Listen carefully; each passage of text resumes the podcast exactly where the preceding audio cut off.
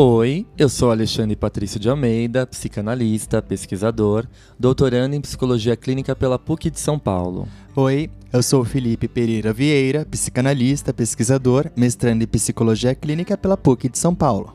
Essa é a segunda temporada do Pílulas Psicanalíticas. Um quadro mais curto e dinâmico aqui do Psicanálise de Boteco.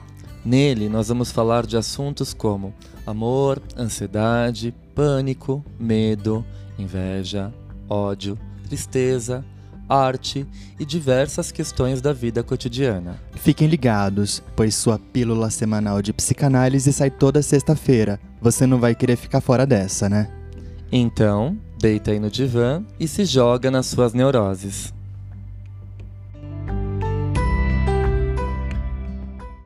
Fala pessoal, tudo bem? Nossa, que saudade de vocês, que saudade de um episódio novo nesse podcast, minha gente! Pois é, galera, estamos de volta.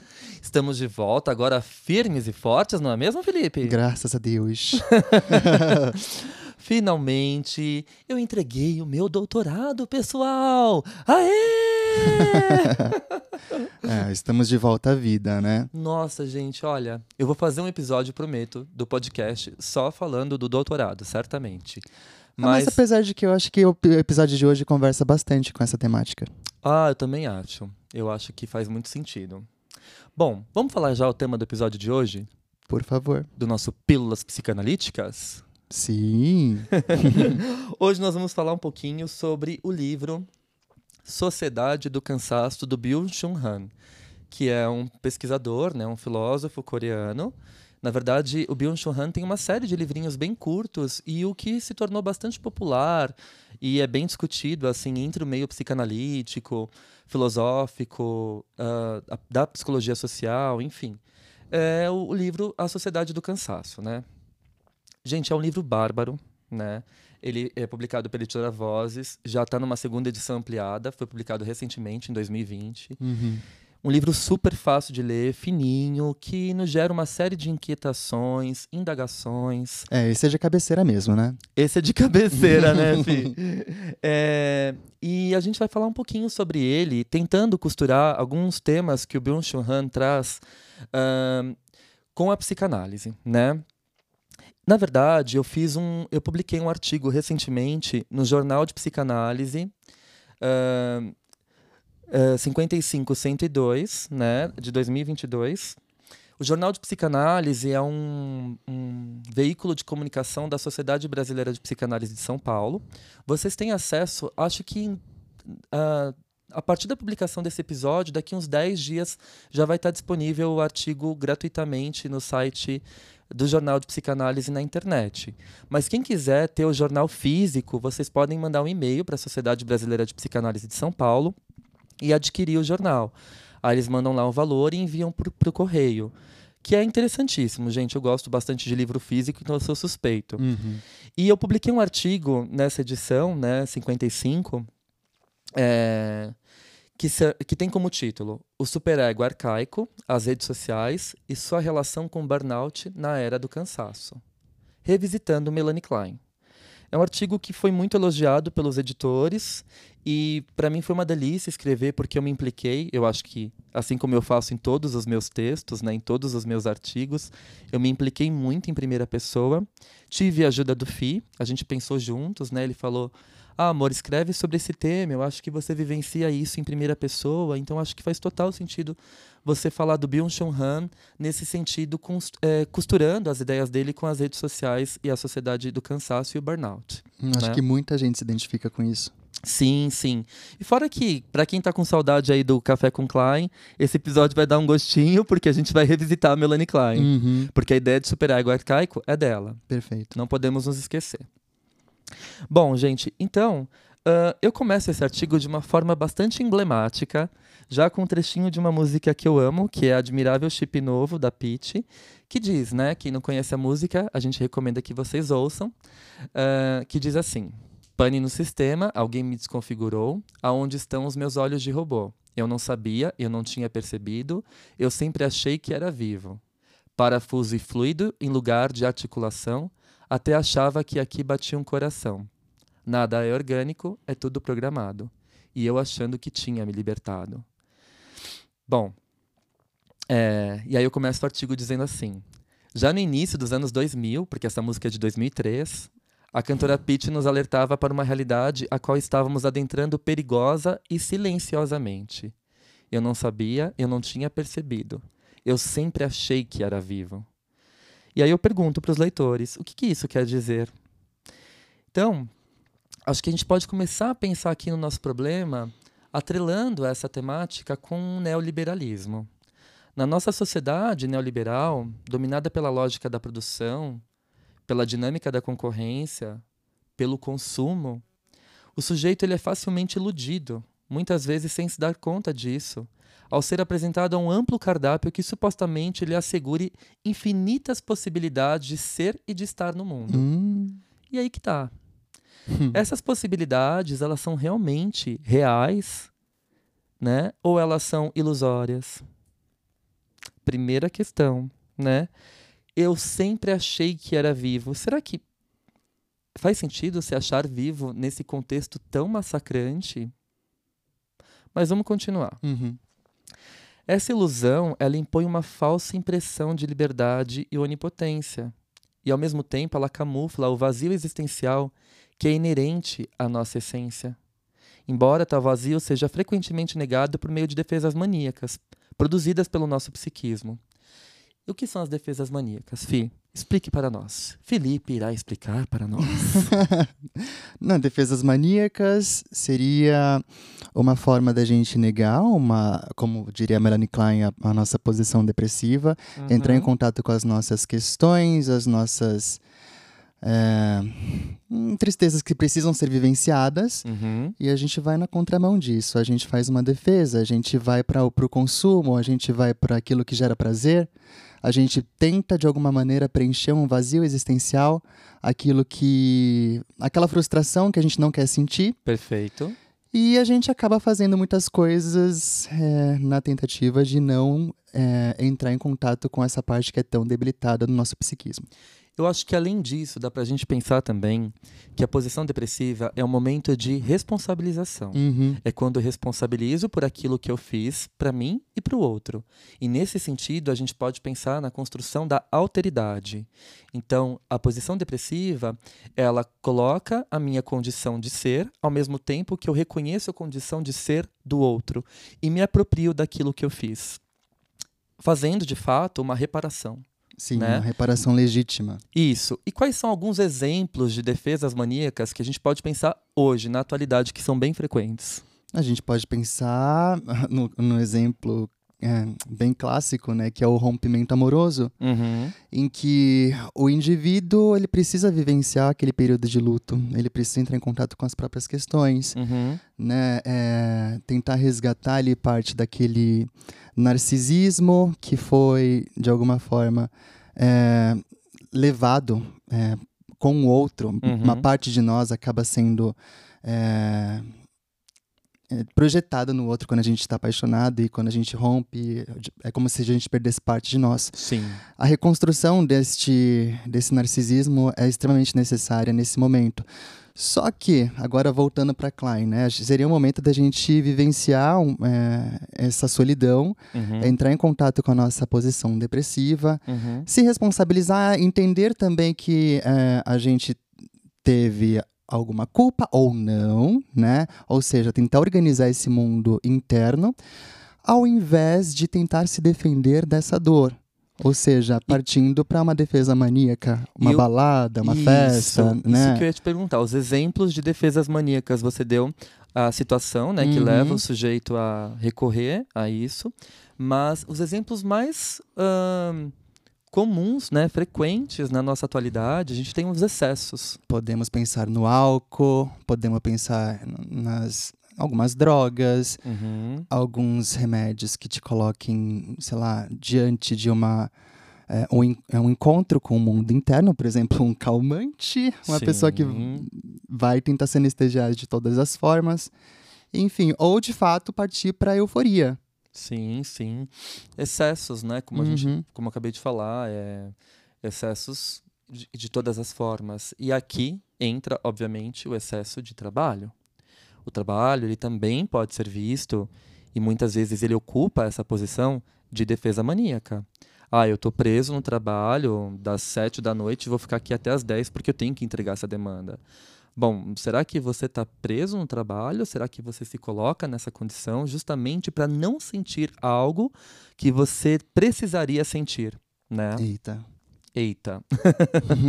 e aí o burnout ele acaba se tornando uma consequência dessa defesa maníaca, né? Porque ao passo que eu recorro a esse a essa estratégia, esse mecanismo para me defender daquilo que eu não quero sentir, Uhum. eu vou me excedendo cada vez mais, né? E nesse excesso eu acabo me machucando, né? Porque o trabalho ele é estressante, ele causa um esgotamento ah, físico, psíquico, e eu acho que por isso que a gente começou, né, o episódio Nada é por acaso, falando de toda a minha saga com o doutorado, quanto eu demorei para concluir o, tra- o trabalho, eh, revisei, E que saga, hein? nossa, e que saga, exatamente. É, eu acho que foi um dos textos mais difíceis que eu já escrevi, né? E ao mesmo tempo extremamente profundo, desafiador, porque eu articulo dois temas, que é psicanálise e educação escolar, e teço muitas críticas sobre isso e me implico bastante.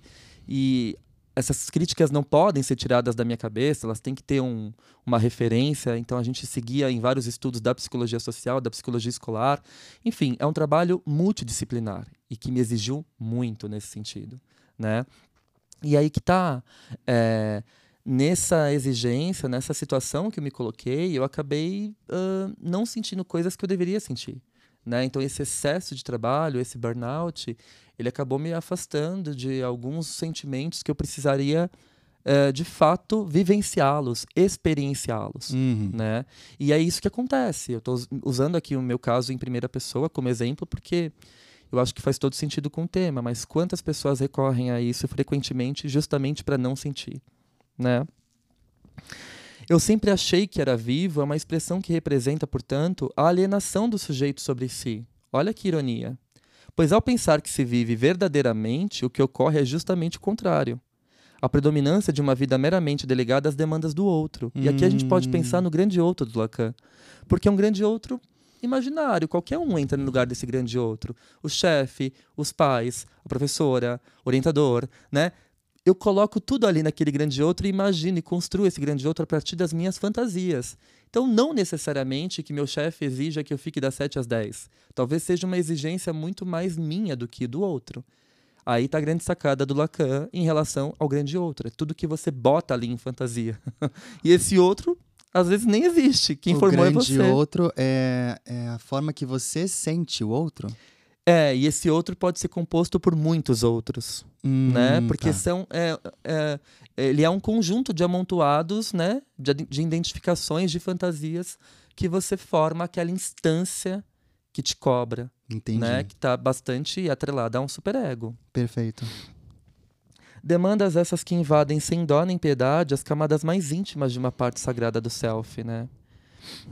E nesse aspecto é impossível a gente não lembrar de Winnicott também, né? De seu texto belíssimo chamado Comunicação e Falta de Comunicação, levando ao estudo de certos opostos, que é um texto de 1963 do Winnicott, e ele diz assim: eu vou ler para vocês um trechinho. Abre citação. Sugiro que normalmente ao núcleo da personalidade que corresponde ao eu verdadeiro da personalidade split, da personalidade dividida.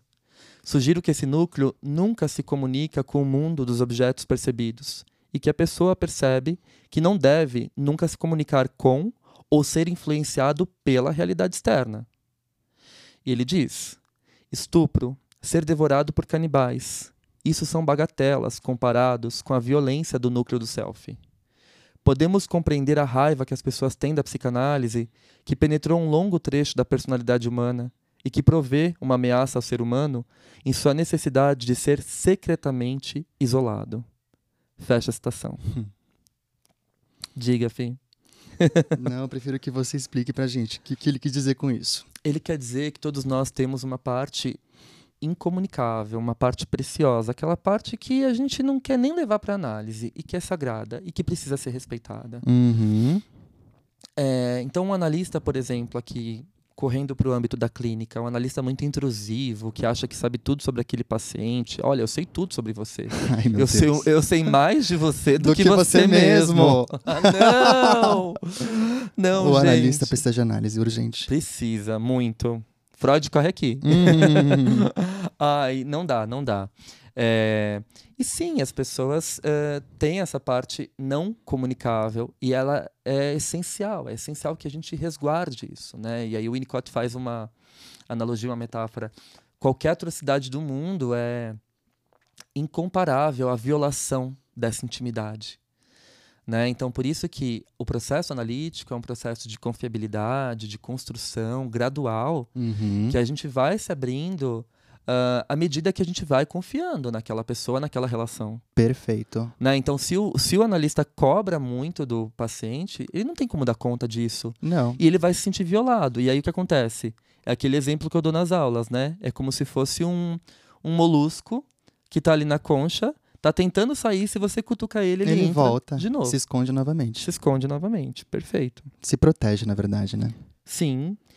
Então, partindo desse pressuposto, né, é plausível imaginarmos que no centro de cada pessoa há um elemento não comunicável. E isto é sagrado e merece muito ser preservado, diz o Winnicott nesse mesmo texto de 63. Por outro lado, em outro extremo, na tentativa de resguardar, de resguardar o nosso núcleo mais reservado, podemos agir de modo individualista, esforçando-nos ao máximo para cumprir as exigências que vêm de fora, pois, ao passo que fazemos parte do meio e somos reconhecidos por isso, muito provavelmente possamos resgatar a sensação de existir. Então, às vezes, nós mesmos acabamos violando o nosso próprio self na tentativa de se encaixar numa condição de pertencimento na cultura. Hum, tá, é, isso a gente consegue atrelar, inclusive, com as redes sociais. Hum, então aqui a gente vai entrar em outro assunto, Uhum, que são as redes sociais. E isso dá muito pano pra manga. Com toda certeza. Vamos tomar um café? Bora tomar um café, gente.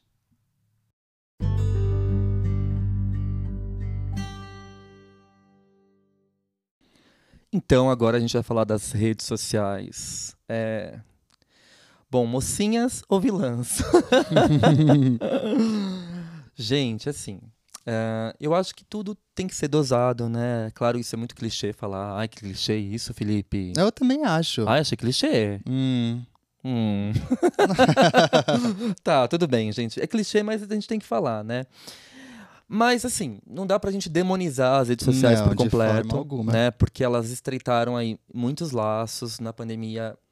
Elas acabaram salvando a vida de muita gente, favorecendo aí serviços prestados, inclusive de saúde mental, pessoas que tiveram acesso a processos psicoterapêuticos por conta do atendimento online e na divulgação feita né, na- nas redes sociais, conteúdos gerados aí pelas redes sociais, pelo YouTube, Instagram, enfim. Então é importante a gente também não demonizar toda essa parte. uhum. Mas relacionando tudo isso com a sociedade do cansaço e com essa questão do superego arcaico, né, que está presente aqui no meu artigo, eu acho que é importante a gente pensar um pouquinho hum, nesses desafios, né, que a, as redes sociais implicam para nós, né? Então, primeiro, eu penso que sempre tem uma uma ilusão muito grande, né, é, de achar que essa busca de likes, visualizações, elas validam a nossa existência, quando na verdade a gente está cada vez mais com o eu sensível, fragilizado, buscando essa validação do outro, né? E aí que eu acho surreal, né? Eu acho que é essa grande sacada da música da Pitty. Nada é orgânico, é tudo programado, e eu achando que tinha me libertado. Seria essa a grande utopia melancólica que acorrenta o indivíduo contemporâneo? E por que, que eu falo isso, né? Na tentativa incessante de ser livre, o sujeito se vê ainda mais preso nas armadilhas das doutrinas neoliberais? Outra questão.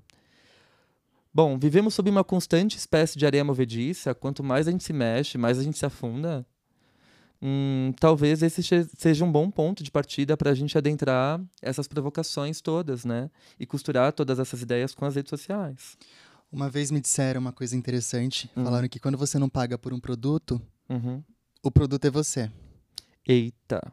Né? E, e eu acho que acaba fazendo algum sentido. Sim, A gente sim. demanda bastante tempo nas redes sociais, bem como você men- mesmo mencionou agora. A Aham. gente a- acaba não percebendo, mas a gente passa muito tempo ali. Sim, eu acho que aqui voltando um pouco o nosso foco para nossa área, né, para profissionais de, de- relacionados a saúde mental, bem-estar, enfim, né, autoconhecimento, a gente eh, vê muito, né, uma parcela teve uma evolução muito grande do número de psicanalistas, psicólogos, psiquiatras que estão trabalhando ativamente com o uso de recursos e mídias digitais, né? Uhum. postagens no Insta, vídeos no YouTube, episódios de podcast. ah, são alguns dos meios mais utilizados por esses especialistas.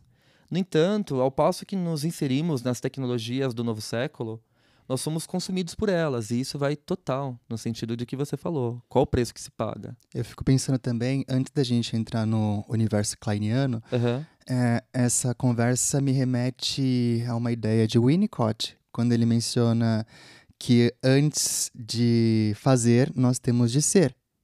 né? Uhum. E só que o que tem acontecido ultimamente é exatamente o oposto. A gente tem é, feito Uhum. mais do que de fato temos sido. O que, que eu tô querendo dizer com tudo isso?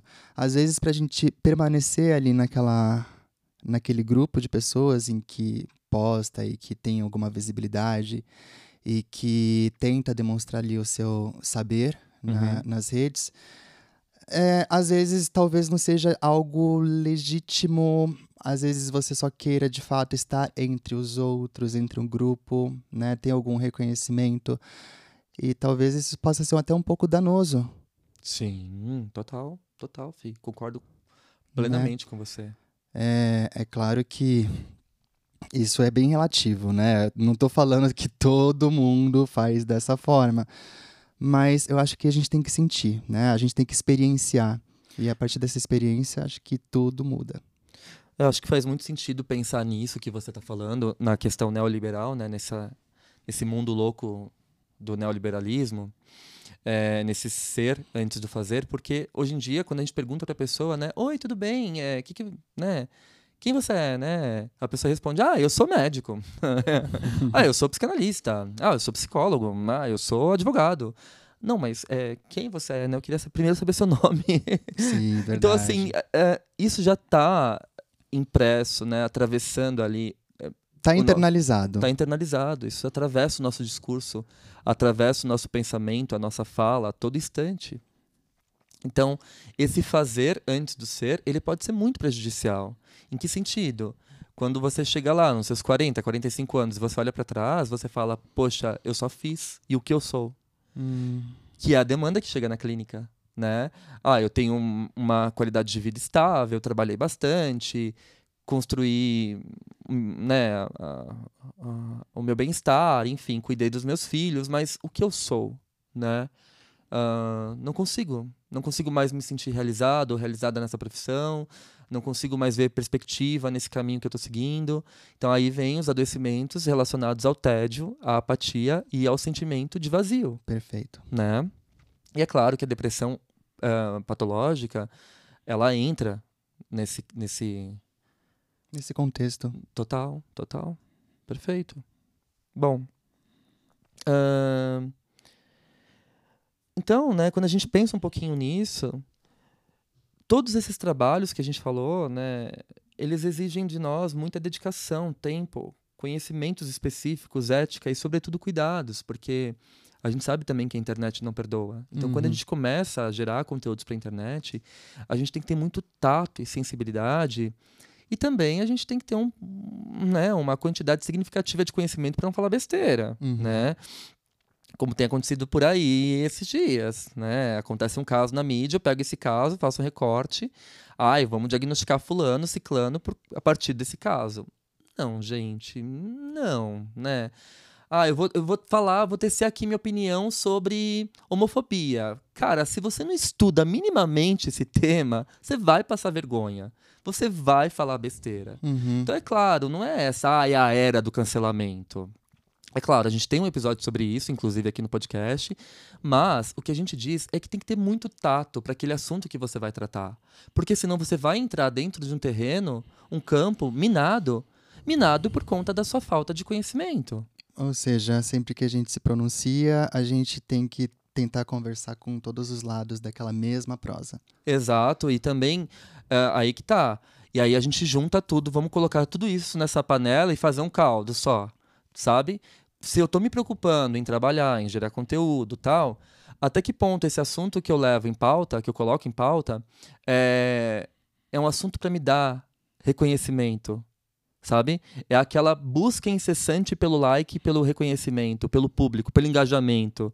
Cara, se você tá buscando isso sem estudar e sem ter propriedade naquilo que você está falando, hum, é claro que isso vai te jogar numa condição ali bastante arriscada. Muito fazer? Exato, né? Hum. Muito fazer sem pouco ser, né? Certo. Até caiu o livro aqui, gente. gente, o que, que é isso?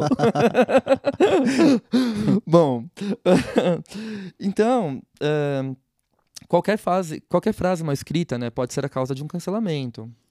Sem contar que todo o nosso trabalho passa a ser medido e avaliado por algoritmos e escalas quantitativas. Mais receita aí para a gente jogar, mais ingrediente aí para a gente jogar nesse caldo. Perfeito. Né?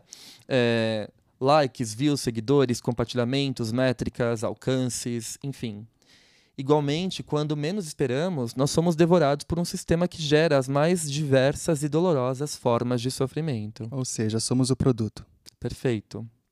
A realidade lentamente vai se misturando com esse cenário virtual e de modo imperceptível a gente percebe a total noção a gente perde, né, perdão, a gente perde a nossa total noção de tempo e de espaço, né? A gente de repente você tá ali, cara, produzindo conteúdo, ah, e quando você vai ver que horas são, onde eu tô, o que eu fiz. Hum, hum. Integração no espaço temporal vai pro espaço. Exato. o Winnicott corre aqui, né? O Winnicott vai falar bastante dessa integração espaço-temporal. Na verdade, gente, aqui, ó, fazendo merchan já. É. Ale, eu quero saber o que é essa integração espaço-temporal para o Winnicott, né? Porque para o Winnicott tudo tem que ser experienciado ele entende a, a estruturação psíquica muito mais além de algo puramente psíquico, simbólico. Ele entende como algo que ultrapassa qualquer dualismo. Ele não ele não trabalha com dualidades, né? Então, para o Winnicott é uma integração psicossoma, né? Psique-soma, psicossomática, corpo e mente. É uma integração psíquica e ao mesmo tempo corporal. Então, se vocês querem saber um pouco mais sobre esse assunto, dia 20 agora de julho de 2022, vai começar o curso de férias sobre a teoria do desenvolvimento maturacional de Winnicott, que nós vamos trabalhar com o livro da Elza Oliveira Dias, uma grande pesquisadora desse país, para mim acho que uma das maiores sobre o Winnicott, né? E a gente vai trabalhar com esse livro lá no nosso curso de férias. As inscrições estão abertas. Link na minha bio, gente. Ó o merchan. Olha aqui, ó, o trabalho, olha o fazer. Não, mas tá certo. Sim, é, e, e, super indico, gente. Super indico. Dá pra ter uma base gigantesca de Winnicott só com, com esse livro. Nossa, acho que esse livro é a bíblia do Winnicott, é, né? Sim, Fantástico. Exatamente. É um testamento, né? É. Bom, e aí, quando a gente fala dessa perda no tempo e no espaço, dá pra gente lançar uma outra questão. E aí, qual é o nosso horário comercial, Fi? Nossa. Qual é o nosso horário comercial? Digamos que eu, eu penso, eu falo por mim, Uhum. eu também falo por você e acredito que eu esteja falando por muitas outras pessoas que estão nos ouvindo agora, Uhum.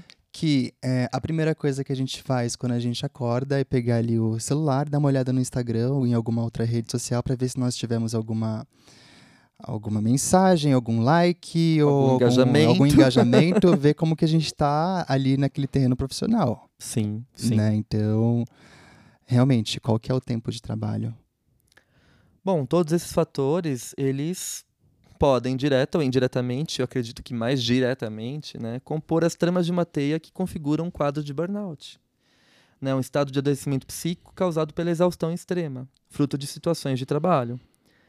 Aliás, esse é apenas um dos inúmeros preços que pagamos ao permitir que o lazer se fusione ao trabalho. Exato. E aí a gente priva do nosso ócio criativo e da nossa capacidade de brincar. E vamos lembrar que o Winnicott vai dizer que é no brincar e somente no brincar que o ser pode exercer o seu potencial criativo. E aí é claro que a vida fica murcha, sem graça, sem cor, sem brilho, sem vitalidade. Né? A gente perde a nossa espontaneidade. A gente está, Sim. novamente, mais fazendo, mais produzindo do que de fato vivenciando, de- do que de fato sendo. sim, sim. A gente só quer estar de alguma maneira, é, dentro daquele campo de pessoas. Sim, sim. E aqui, ó, vamos começar a pensar um pouquinho, né? É, nessa questão que o Byung-Chul Han traz para nós no, no, livro dele, Sociedade do Cansaço. Ele diz assim, né? Uh, esses estados psíquicos, eles são característicos de um mundo que se tornou pobre em negatividade e que é dominado por um excesso de positividade compondo um dos grandes conflitos que, que paralisam né, o sujeito neoliberal, pois o excesso de elevação do desempenho, exigido sobretudo na era digital, leva ao infarto da alma. Uau, pesado. E aí, é interessante, né? A gente já cair no livro, porque ele vai dizer outra coisa mais impactante. Ele diz assim: o excesso de positividade se manifesta também como excesso de estímulos, informações e impulsos modifica radicalmente a estrutura e a economia da atenção. Com isso, se fragmenta e destrói a atenção. Também a crescente sobrecarga de trabalho torna necessária uma técnica específica relacionada ao tempo e à própria atenção. A multitarefa não é uma capacidade para a qual só seria capaz o homem na sociedade trabalhista e de informação pós-moderna. Trata-se antes de um retrocesso. E por que, que o Byung-Chul Han vai dizer que é um retrocesso? Porque, gente, essa multitarefa, você prestar atenção em mil coisas ao mesmo tempo, é algo selvagem, é primitivo. O uhum. que, que o leão que está fazendo lá caçando a zebra na selva, ele tem que fazer? Ele tem que caçar a zebra, prestar atenção se não está vindo outro animal ao encontro dele, né?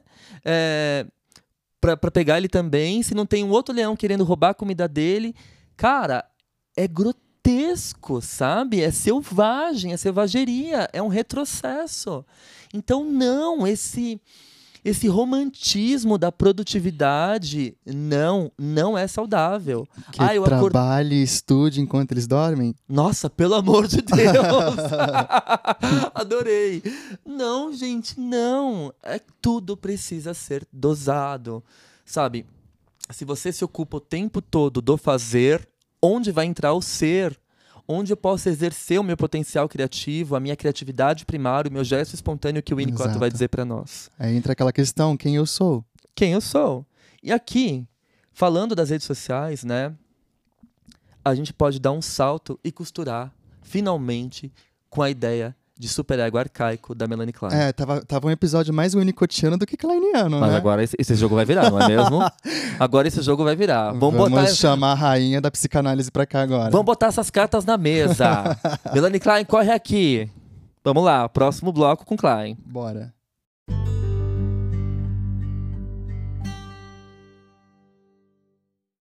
Bom, então agora a gente vai falar do famoso superego arcaico para Melanie Klein. E por que, que eu pensei nele quando eu estava escrevendo esse artigo? Porque a gente trabalha hoje com essas questões das métricas, né, dos alcances, da, da briga por esse lugar ao sol, uhum. né? Ter um elevado número de seguidores, sair na grande mídia, ocupar o topo dos assuntos mais falados do momento, são alguns aspectos que atualmente configuram a suposição do almejado sucesso, né? Independentemente da sua formação, do seu esforço, da sua dedicação, o urgente na era neoliberal será sempre quantitativo. A busca se torna implacável, desgastante, né? Alguns mais indignados perguntam-se: posto tanto e não recebo likes, por quê? Outros, também conformados, questionam-se: leio e escrevo bons textos, mas por qual razão eu não tenho visibilidade? Uhum.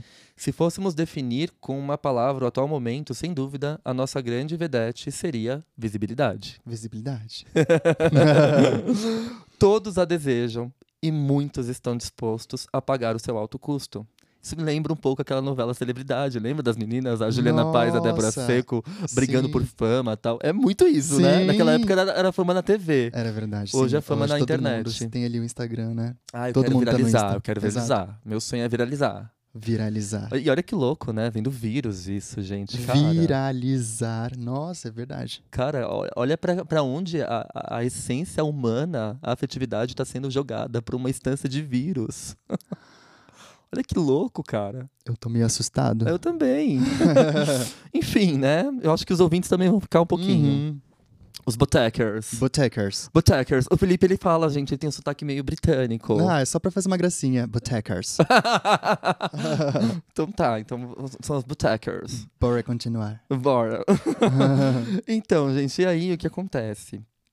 É, todos a desejam e muitos estão dispostos a pagar o seu alto custo, né? E quando não a conseguem, desabam em profunda melancolia, desanimam e, por conseguinte, desistem. O que a gente vê muito hoje na adolescência, né? Então, os adolescentes, tipo, ah, eu quero fazer sucesso aqui, vou postar um Reels. Ah, não teve visualização? Apago.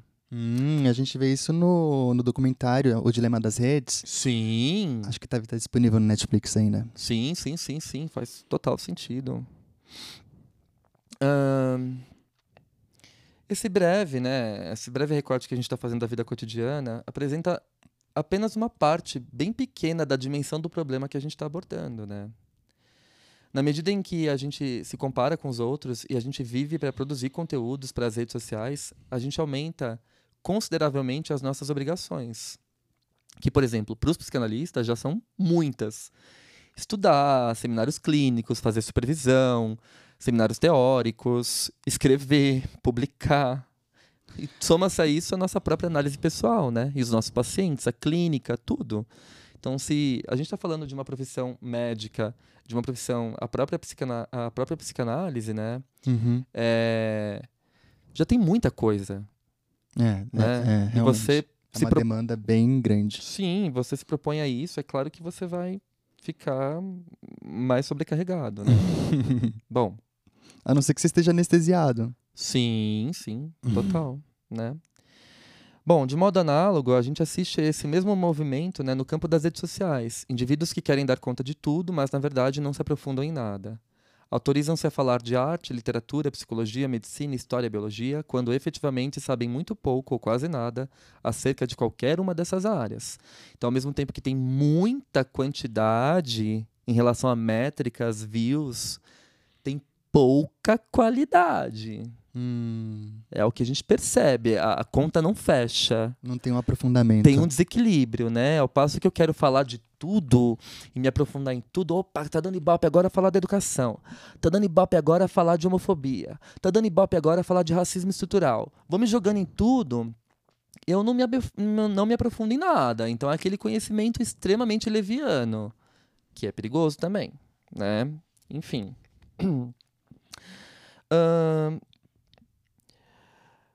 Bom, e aqui, gente, a gente pode pensar um pouquinho nesse funcionamento do superego arcaico, né?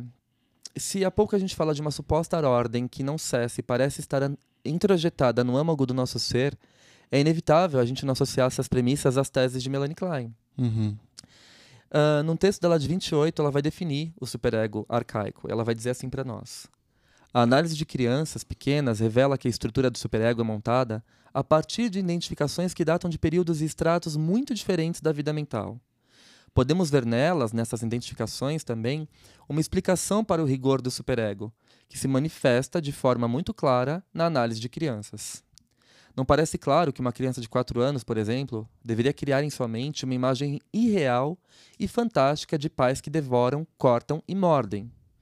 No entanto, é fácil explicar por que numa criança com, certo, com cerca de um ano, eh, a ansiedade criada pelo início do conflito de piano toma a forma do medo de ser devorada e destruída. A própria criança deseja destruir o objeto libidinal, mordendo-o, devorando-o e cortando-o em pedaços. Isso dá origem à ansiedade, pois o despertar das tendências edipianas é seguido pela introjeção desse objeto, do qual agora se espera a punição.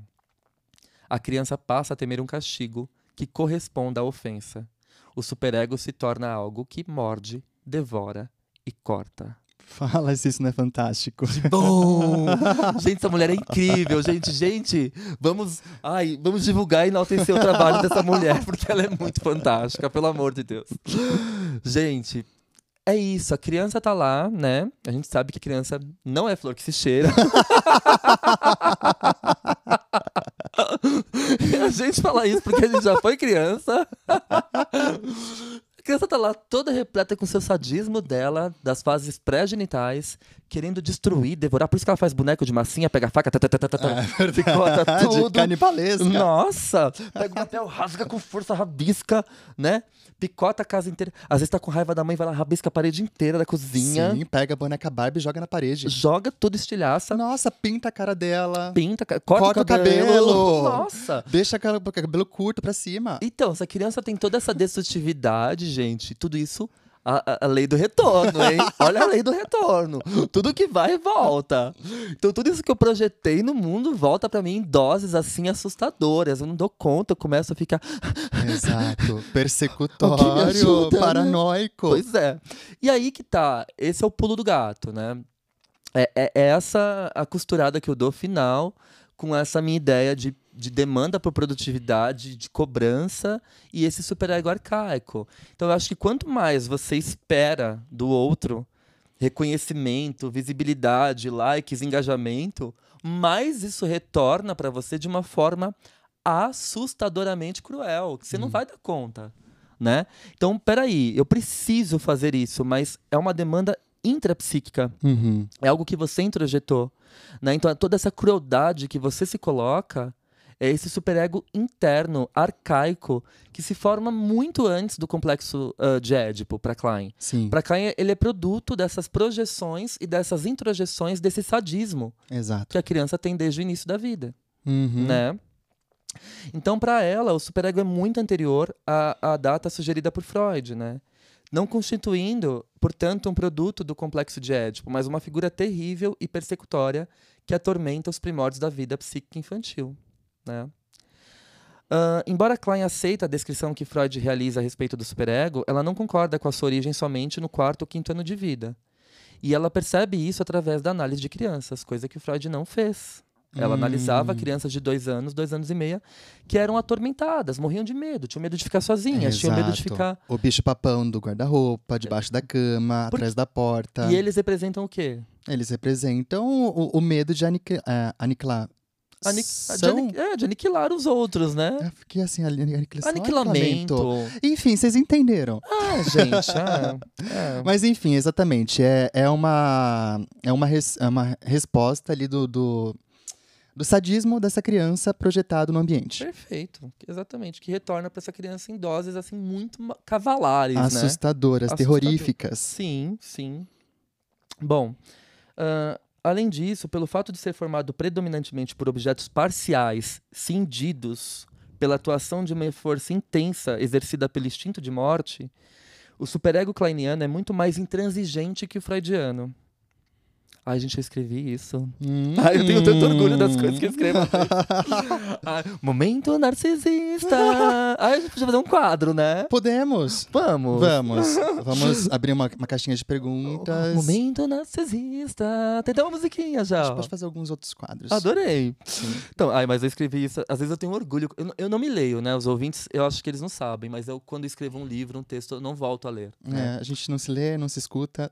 Não, a gente não ouve podcast. é muito louco isso, mas tudo bem. Bom, ahn, a justificativa desse princípio né, está no fato de que o superego para Klein ele está relacionado às fases pré-genitais do sadismo, como descritas por Abraham em 1924, né? A fase sádico oral, sádico anal e sádico uretral. A gente já falou is- é, de tudo isso lá no Café com Klein. Então a gente recomenda que vocês ouçam Perfeito. tá? Ahn, é no mínimo curioso que, ao se referir ao sujeito multitarefa, o filósofo Byung-Chul Han recorra à analogia da vida selvagem.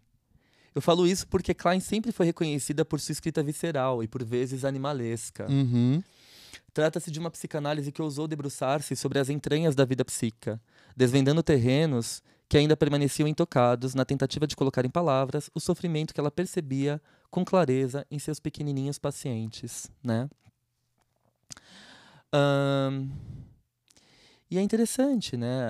A Marion Minerbo, ela propõe uma releitura desse conceito da Klein e ela vai falar sobre o superego cruel e ela destaca que essa instância psíquica ataca e, e desorganiza o ego em três figuras da psicopatologia. Uhum. Olha que sacada da Marion também. Um, no funcionamento melancólico, cujo embate entre o superego e o ego se dá no plano intrapsíquico. No funcionamento paranoico, Hum, no qual o sujeito se identifica com o superego e coloca o outro no lugar do ego, tratando com a mesma crueldade. hum. Eita! E no funcionamento masoquista, em que o indivíduo convoca o outro, por identificação projetiva, a identificar-se com o superego cruel e, por conseguinte, a massacrá-lo. Nossa, quanto sofrimento! Muito, né, cara? Muita coisa.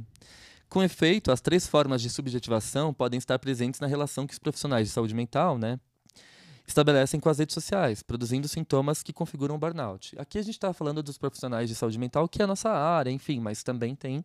Assim, dá pra abranger, É. abrir bastante para todas as outras áreas. Sim, sim, né? E aí eu pensei, aí eu fiz a construção desse texto da Marion, trazendo para a nossa discussão. Uhum. No funcionamento melancólico, em que a sombra do objeto perdido caiu sobre o ego e o seu enclave com o superego se manifesta de maneira intrapsíquica, o indivíduo se sentirá um grande fracassado, um ser desprezível e indigno de amor. Esses sentimentos podem levar o sujeito a apostar cada vez mais nas redes, numa busca interminável de validação e reconhecimento. De modo análogo, é como se houvesse a presença de uma chama voraz que não cessa de queimar, provocando esgotamento emocional. Aqui a palavra burnout. É, é, a gente pode colocar burning também, né? Burning, sim, Uhum. sim. O funcionamento paranoico está presente no excesso de competitividade que se manifesta por meio do uso exagerado das redes sociais. Se eu não fizer uma live hoje, perderei os meus seguidores para os concorrentes? Hum. Caso eu não poste determinado conteúdo, as pessoas deixarão de me seguir? Uhum. Tenho certeza de que os rivais irão roubar o meu público e copiar as minhas postagens. Olha que funcionamento paranoico total ligado a esse superego cruel. Exato. Aqui o outro será sempre uma ameaça e nunca merecerá compaixão. Nossa, que ideia, né? Minha. pois é. Nossa, eu- eu- esse texto ficou incrível mesmo. E o terceiro funcionamento masoquista, como que eu construo esse funcionamento masoquista com as redes sociais? Eu penso da seguinte forma. Ele pode ser notado ah, em estratégias inconscientes, sempre é bom lembrar, de autossabotagem. Certo. Em outras palavras, ocorrem nos indivíduos que postam conteúdos polêmicos, já esperando a retaliação e o cancelamento. Ou na interação com os comentários de haters, que acabam gerando ainda mais mal-estar e ansiedade. Nossa. Então a pessoa meio que busca uma, uma espécie de, de dor, de Uhum, angústia, Uhum, por conta desse superego tirânico. lembrando, de forma inconsciente, tá? Sim, sim. Ok. Bom, é, vamos lembrar, e isso vai bastante né, na- no sentido de que o FI trouxe. Pelo uso das redes sociais, certamente a gente pode ampliar a divulgação dos nossos trabalhos, lançamento de livros, publicação de artigos, Sim. eventos, cursos. Em paralelo a isso, caso a gente não cuide da dosagem desse uso, é bem provável que nos tornemos cada vez mais vulneráveis, que nós fiquemos demasiadamente expostos e sejamos literalmente sugados por um sistema que porta como ideal a expressão: o objeto do marketing é você. É, exato. Sim, ideal. Também gostei do, do conceito. Ideal de eu. A gente pode pensar na ideia freudiana. Sim, sim. Ahn, E aí que tá, né? É interessante a gente pensar que sair desse enquadre todo de sofrimento é a conquista da posição depressiva. É quando a gente é capaz de elaborar essa posição depressiva. Ah, ela não é uma conquista permanente, mas ela é uma prova de maturidade que nos possibilita negociar com as exigências de um superego tirânico. Ao passo que nos implicamos como sujeitos, aprendemos a passar por frustrações, renunciando ao controle onipotente, típico do funcionamento esquizoparanoide, onde predomina o, superego tirânico. Uhum. Basicamente, o outro, em sua alteridade, é vivido como uma ameaça e por isso é hostilizado quando ocorre a presença do superego cruel. Cria-se assim uma relação de amor e ódio com as mídias digitais, que provocará impulsos maníacos, exigindo um fluxo contínuo de postagens, quando predomina o amor e a idealização, e que, em contrapartida, gerará um afastamento definitivo de todas elas, ao julgá-las como inteiramente prejudiciais e tóxicas, quando predomina o ódio e a persecutoriedade. Hum, A meu ver, não se deve, em absoluto, demonizar as redes sociais, mas reaver a possibilidade de desconstrução desse pensamento opressor, que consiste em pensar que somos o nosso próprio objeto de venda. quando na verdade não somos. Somos seres humanos e precisamos admitir tal condição ao estarmos diante do outro, estabelecendo limites ao nosso trabalho digital, para que evitemos a renúncia de nosso próprio ego, sobretudo ao nos doarmos tanto àquele estranho e familiar que nos acompanha pelas redes sociais. Não, não para de ler, não. Continua. Bom, longe de tecer quaisquer conclusões acerca desse tema, que nos lança a dimensão de um debate infinito, eu pretendo apenas, neste fim, marcar a encruzilhada que há entre o superego arcaico e a opressão externa de uma sociedade neoliberal que almeja, assim como um bebê voraz que protesta violentamente pelo reconhecimento da mãe sem se dar conta do mínimo que lhe é oferecido, Hum, a busca incessante do sucesso e da validação existencial. Esses fatores são combinados, inevitavelmente, com boas doses de sadismo, masoquismo, competitivo, né? E com a negação da alteridade, ou seja, da posição depressiva e do reconhecimento da gratidão, sobretudo. Quando eu quero cada vez mais, eu não me aproprio daquilo que eu já tenho. perfeito. Você fica focado na, na voracidade. Sim. E ao passo que você também é devorado por ela. Muito bem pensado. Né? Você se torna realmente parte dessa voracidade também. Todavia, tais conquistas só serão possíveis caso o próprio profissional que padece dessa condição de esgota- de esgotamento, né, o burnout, decida buscar ajuda na tentativa de cicatrizar os estragos provocados por uma entidade psíquica intensa e poderosa, que faz do ego sua verdadeira marionete, impedindo-o da legítima fruição e do reconhecimento de si e do outro. Afinal, não somos feitos de parafusos e fluidos, mas de um corpo de carne e osso, em que bate um coração, conforme assinala a letra da música de Peach. Bom. Bom, gente, eu acho que é isso. Foi um prazer estar com vocês novamente. Vamos deixar vocês pensando, vamos seguir pensando e bora dosar um pouco o uso disso, né? E perceber que a vida não é só trabalho, que a vida também é fruição e que o tempo passa, Que possamos sentir mais. que possamos brincar mais. É, que possamos ser espontâneos. Sim. Acho que só assim a gente se livra um pouco desse sofrimento tão quantitativo Uhum. e impiedoso. Tá certo? Perfeito. Amei esse retorno, retorno triunfal. Olha, vocês não sabem o prazer que é estar de volta. Como diz aquela novela maravilhosa, a Clara da novela. é isso, gente. Um beijo. Comenta lá no Instagram, arroba Alexandre Patrício, arroba Felipe PV. Vão lá, corram, comentem, compartilhem, marquem os amigos tudo e dê uma devolutiva para nós, porque esse retorno está triunfante. Nos vemos na próxima sexta, então. Um beijo, até o próximo episódio do Pílulas. Psicanalíticas. Até mais! Até.